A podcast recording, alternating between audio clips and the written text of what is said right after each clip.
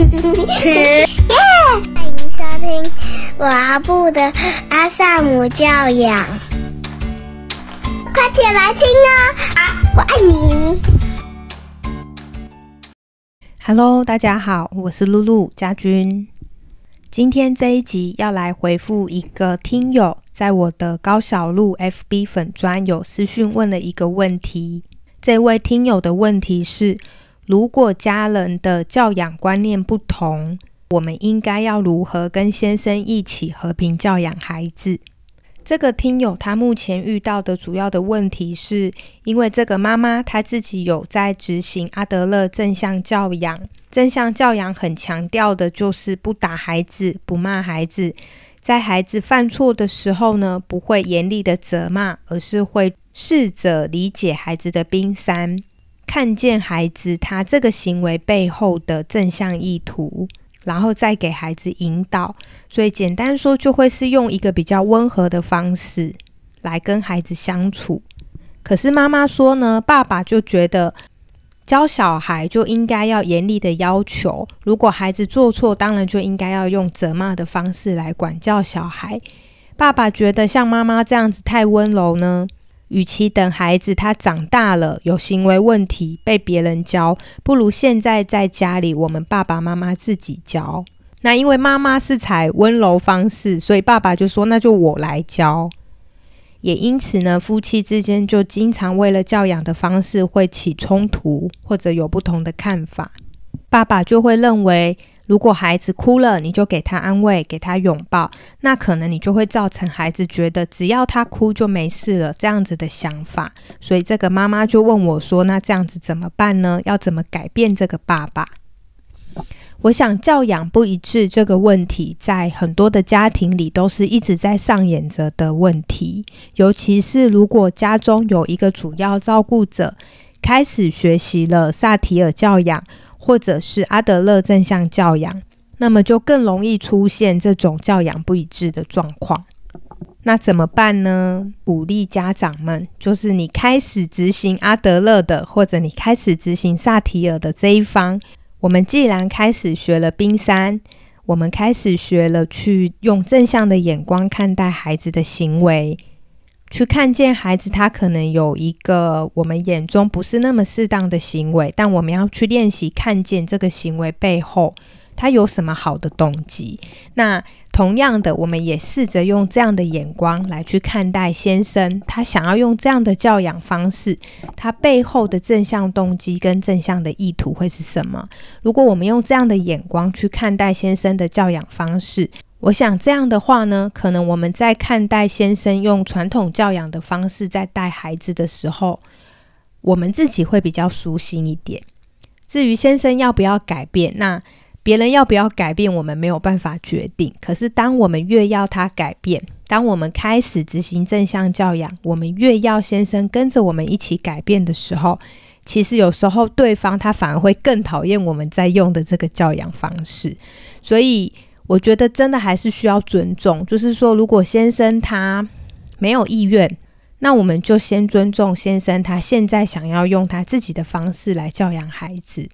可是我们依然可以采用我们自己相信的教养方式来教养孩子。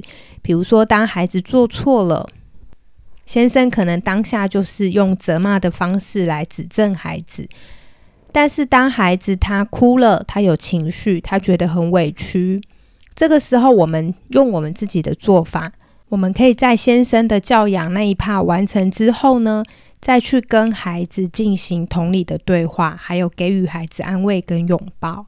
可能有些家长会觉得很困惑，就是说，不用改变对方吗？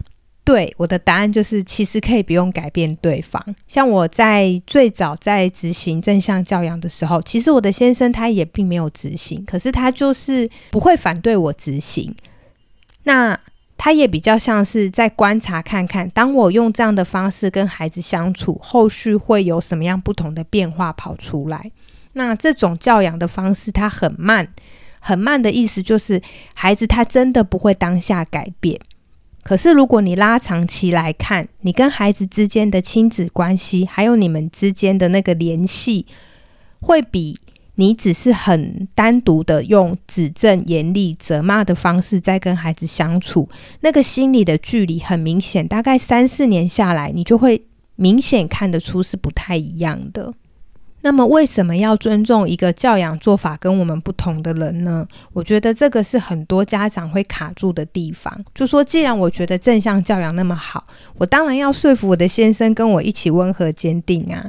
那如果你的另一半他愿意，那我想这样子大家教养一致，在教养上就比较不会有冲突或者歧义，执行上也会比较顺遂。那如果你的另一半，采用的是跟你不同的观点，你大概在执行上会稍微辛苦一点，所以把自己的内在顾好，让自己有一个很坚定安稳的内在，这个可能会是更重要的事。我很喜欢举一个例子，就好像是，呃，各位如果你没有晒衣服的经验，比如说你在晒衣服的时候，你可能会有一个习惯，就是当你把衣服拿起来挂在衣架的时候，你的衣架会有一个方向。所以你在挂衣服的时候呢，挂上去全部都会是同一个方向。可是当你的先生他过来帮忙，或者当你的孩子他过来帮忙，他们可能弄衣架，他的衣服会跟你放反边，挂起来就会是。不同边。以前我有一个同学，他就分享说，他每次看他先生这样挂衣服，他就觉得很讨厌。衣服就应该这样挂，不能那样挂，所以他就会说：“啊，算了算了，我来，你去旁边。”最后这个挂衣服的事、晒衣服就会变成全部是他要做，他的先生就没事了，因为他先生的做法他看不惯。那我想，这个其实是出现在生活中的很多面相，比如说你洗碗的时候，有没有觉得一定要怎么洗？当孩子他没有用你想象中的那个方式洗碗，你是不是就会觉得孩子洗的不对？应该要怎么做才对？比如说，如果你家有洗碗机，你放洗碗机会不会有某一个顺序或某一个方向？然后你觉得一定要这样放才可以？当你的孩子或先生他们也来协助你把脏的碗都放到洗碗机里，可是它的方向跟你不同，或者它的摆放的方式跟你不一样的时候，你可能就会说，你这样是不对的，应该要怎么放？可是当我们重新再去挑战自己，真的吗？一定要这样放才可以吗？真的吗？我挂衣服一定要怎么挂才可以吗？难道用先生的方式挂衣服，衣服会不干吗？难道用孩子的方式把碗放到洗碗机里，碗就会洗不干净吗？其实好像没有诶，就是衣服还是一样会干，碗还是一样会干净。所以，我们到底可不可以允许对方他做事情有他自己的方式？只要目标是可以达到的就好了啊。就是说，只要最后衣服会干，碗会干净，那要怎么摆，就由做事的人他自己来决定，而不是家里所有大事小事应该怎么做、怎么摆都由我来决定。那这样子。我的先生、孩子跟我相处，他们就会觉得很困难、很辛苦。那我也会觉得很辛苦，因为我可能就会希望事情都要有一定的顺序，一定要怎么安排，一定要怎么发生。当事情不如我的预期，可能我心中的顺序感被打乱。我就会有一种焦虑，或者有一种不舒服。那那个焦虑跟不舒服，就会是我要练习去面对，还有练习去跟这样的情绪相处，还有靠近的。所以一样的，先生他今天想要用一个比较传统的，可能是责骂的方式去教育孩子。那先生的目标是什么？先生的目标可能是担心孩子变成一个不负责任的人。他担心孩子以后会在外面给别人带来麻烦，那这个跟我们正在执行正向教养的目标也是一致的啊。我们也希望孩子以后可以是一个为自己负责，可以是一个不会给别人带来困扰的人嘛。也就是说，我跟先生的教养目标是一致的，只是我们采用的方式不同。我可能更注重的是孩子心中的那个安全感。先生更注重的是孩子他的外在行为表现，所以有没有可能，我可以先看见先生他采用严厉指责的方式来教育孩子，他背后有一个正向的意图，就是他也希望孩子可以变好，他也希望孩子可以是一个负责任的人，他也希望自己是一个把孩子教好的爸爸。如果我们是站在这个角度来看，你会发现有时候爸爸是对的，就是孩子他在沙发上一直跳，妈妈呢温和的请孩子下来，可能你讲了三次，他孩子还是继续跳，可是先生一过来，用一个很凶的口气，或者是骂孩子，然后叫孩子现在立刻下来，孩子可能就会吓了一跳，然后马上听话。那当然这是有副作用的。可是，如果要就问题行为而言，先生的方式是当下有效，而妈妈温和的方式却是当下无效。所以，我们可不可以去看见，其实先生他采用的教养方式，在短期的这个目标上，确实是有达到效果的。那我们能不能够再透过对先生的理解跟看见，其实你也很想把孩子教好，对吗？其实你也很想当一个好爸爸，跟我一样，我也很想把孩子教好。我也很想要自己是一个好妈妈。其实我们的内在是有相同的渴望。那可能爸爸会不会忽略了你？是不是也想要跟孩子有一个比较亲密的亲子关系呢？如果爸爸也想要，那我们就可以再去问：假如爸爸你在孩子犯错的时候，比较经常都是用一个斥责、威吓、责骂、处罚的方式去跟孩子相处。那爸爸，你觉得孩子跟你的关系会亲近吗？还是孩子是很怕你的？这个怕是你真的想要的吗？还是其实你也很想要孩子，不是只有怕你，而是尊敬你？那如果爸爸也想要跟孩子亲近，他也想要孩子不是怕他，而是亲近他，我们就可以再去问问看，那有没有其他的方式？不要用斥责。大声责骂，可是也可以让孩子他在跳沙发的当下知道这件事的严重性，然后可以停下他的问题行为，有一个改善，就可以跟先生去讨论出另外一个新的做法。所以不见得严厉指正都是错误的，因为他确实短期目标有达到。那站在先生的立场，他当然就会觉得你都好好讲，讲了三次四次，孩子根本也不理你，他就会觉得你的教养是无效的。所以你会发现，如果你是一个比较温柔的家长，你的孩子可能跟你的关系就会比较好。他今天遇到什么困难，他就比较会找你讲，而不会去找严厉的爸爸讲。在这个层面上，可能你就会是一个好妈妈。可是当孩子他在一个不适合的情境下做了一些不适当的事情，有些时候孩子也确实需要一些力道，就是他可能需要你以一个比较严肃的语气去跟他讲话。可是呢，严肃并不是羞辱，所以我们可以对孩子严肃，我们可以对孩子大声，但是并不是要伤害孩子的自我价值感，或者让孩子觉得他很糟糕。因此，温和跟坚定是并行的，而不是只有温和没有坚定。当我很温和的去执行规则的时候，坚定是需要的。